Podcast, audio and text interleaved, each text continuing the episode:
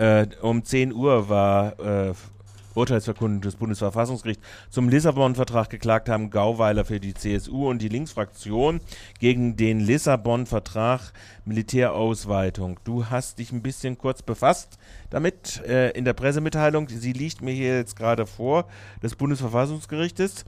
Äh, hast du es kapiert, was da drin steht, wie das Bundesverfassungsgericht? Innerhalb äh, von fünf Minuten äh, ist es auch wieder unmöglich zu begreifen, was eine Presseerklärung eines Bundesverfassungsgerichts äh, innerhalb von, wann wurde die, das ist immer eine interessante Frage, eine kilometerlange Presseerklärung über mehrere Seiten, die jetzt gerade erschienen ist, wo jetzt heute Morgen gerade das Urteil gesprochen wurde.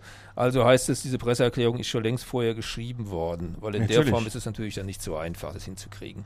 Also die zentrale Aussage ist sicherlich, dass äh, das Bundesverfassungsgericht sehr stark einschätzt, dass diese EU und diese, dieser Lissabonner Vertrag praktisch keinen Bundesstaat schafft, sondern zentral bleibt jeder einzelne Staat. Und deswegen muss die jeder einzelne Staat und die ja. Verfassungsorgane dieses äh, jeweiligen einzelnen Staates darüber entscheiden, was alles eigentlich bisher immer schon Recht von diesen einzelnen Staaten ist. Da, ich glaube, das ist eine ziemlich weit, also kommt mir so vor, eine weitgehende Einschätzung jetzt von den Rechten, die das Europaparlament zum Beispiel hat. Das wird sehr herabgestuft und das, was eben so ein jeweiliges äh, Verfassungsorgan, also so ein Bundestag oder wie die auch immer heißen in den verschiedenen Ländern zu sagen hat. Also da kam Ihnen das wohl äh, sehr drauf an. Sie sagen aber andererseits auch, dass im Grunde schon im Grundgesetz drinsteht, das interpretieren Sie jetzt neuerdings so, dass es eine Europastaats- oder eine Europarechtsfreundlichkeit gibt. Bisher gibt es offenbar immer nur so eine Einschränkung in der Völkerrechtsfreundlichkeit und Sie mhm. konzentrieren das, und das ist jetzt sozusagen auch wiederum was Neues,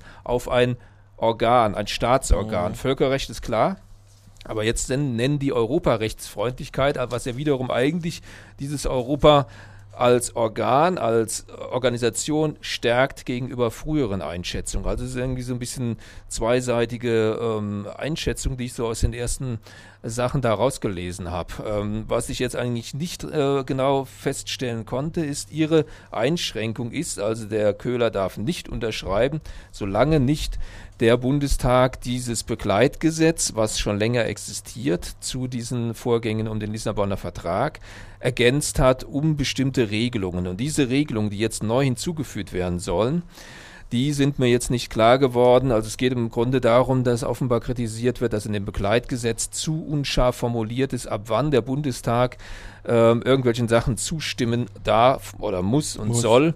Nee, er ähm, muss einen eigenen Gesetzesbeschluss machen. Genau, also, also die kritisieren wohl, dass es eine Blanko-Vollmacht gibt genau. äh, in diesem Begleitgesetz, wo, wo irgendwie so bestimmte Sachen aus Lissabon, äh, aus Quatsch, aus dem Europageschichten so durchgewunken werden können. Mhm. Und da sagen sie jetzt, das geht nicht, da muss der Bundestag jeweils einzeln immer über die jeweiligen Entscheidungen, die, die von Europa, von der Kommission oder vom Parlament oder von sonst wer gekommen ist, einzeln immer drüber bestimmen, diskutieren und dann abstimmen. Und diese Blanko-Geschichten, die jetzt im Begleitgesetz drinstehen, gehen so nicht. Also da muss es noch eine Entscheidung vom Bundestag geben.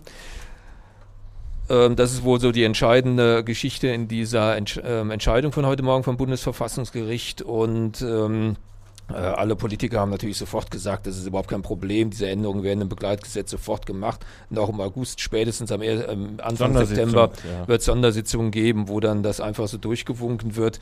Und dann wird man wahrscheinlich genauer erfahren, was jetzt diese Bestimmungen sind, die jetzt in dieses Begleitgesetz reingeschrieben werden. Gut.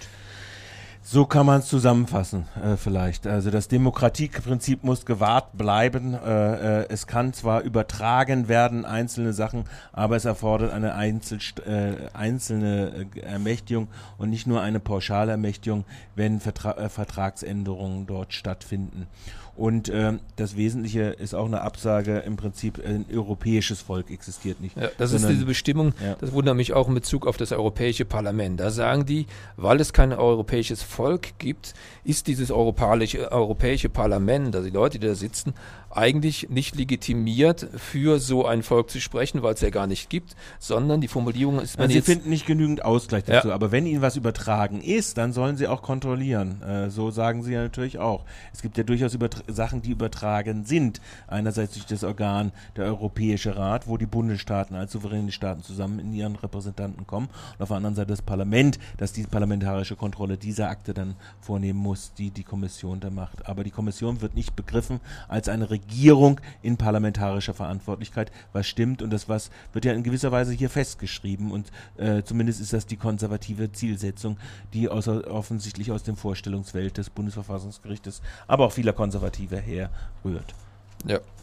Ähm, und was noch auftaucht, ist, dass das Bundesverfassungsgericht selber anscheinend äh, mehr ähm, ich weiß Kontrollkompetenz. Nicht, Kontrollkompetenz haben will in Bezug auf eben alle diese äh, Sachen, die da von Europa herkommen. Äh, das erwähnen die auch nochmal extra an diesem Ding. Die Frage ist jetzt, haben die Kläger jetzt Recht bekommen oder haben sie nicht recht bekommen. Ja, in gewisser Weise natürlich schon. Auch nach dem Inkrafttreten des Vertrages von Lissabon besteht der konstitutive Parlamentsvorbehalt für den Auslandseinsatz der Streitkräfte vor. Der Vertrag von Lissabon überträgt die Europäische Union keine Zuständigkeit auf die Streitkräfte der Mitgliedstaaten ohne Zustimmung des jeweils betroffenen Mitgliedstaats oder seines Parlaments zurückzugreifen. Es beschränkt auch die sozialpolitischen Gestaltungsmöglichkeiten des Deutschen Bundestages nicht in einem solchen Umfang, dass das Sozialstaatsprinzip äh, in verfassungsrechtlich bedenklicher Weise beeinträchtigt. Also haben sie nicht recht bekommen. Weil wenn die sagen, das alles beeinträchtigt nicht das, was eben im Bundestag. Ja, ist ja das ist ja genau das, was Sie gefordert und gesagt haben.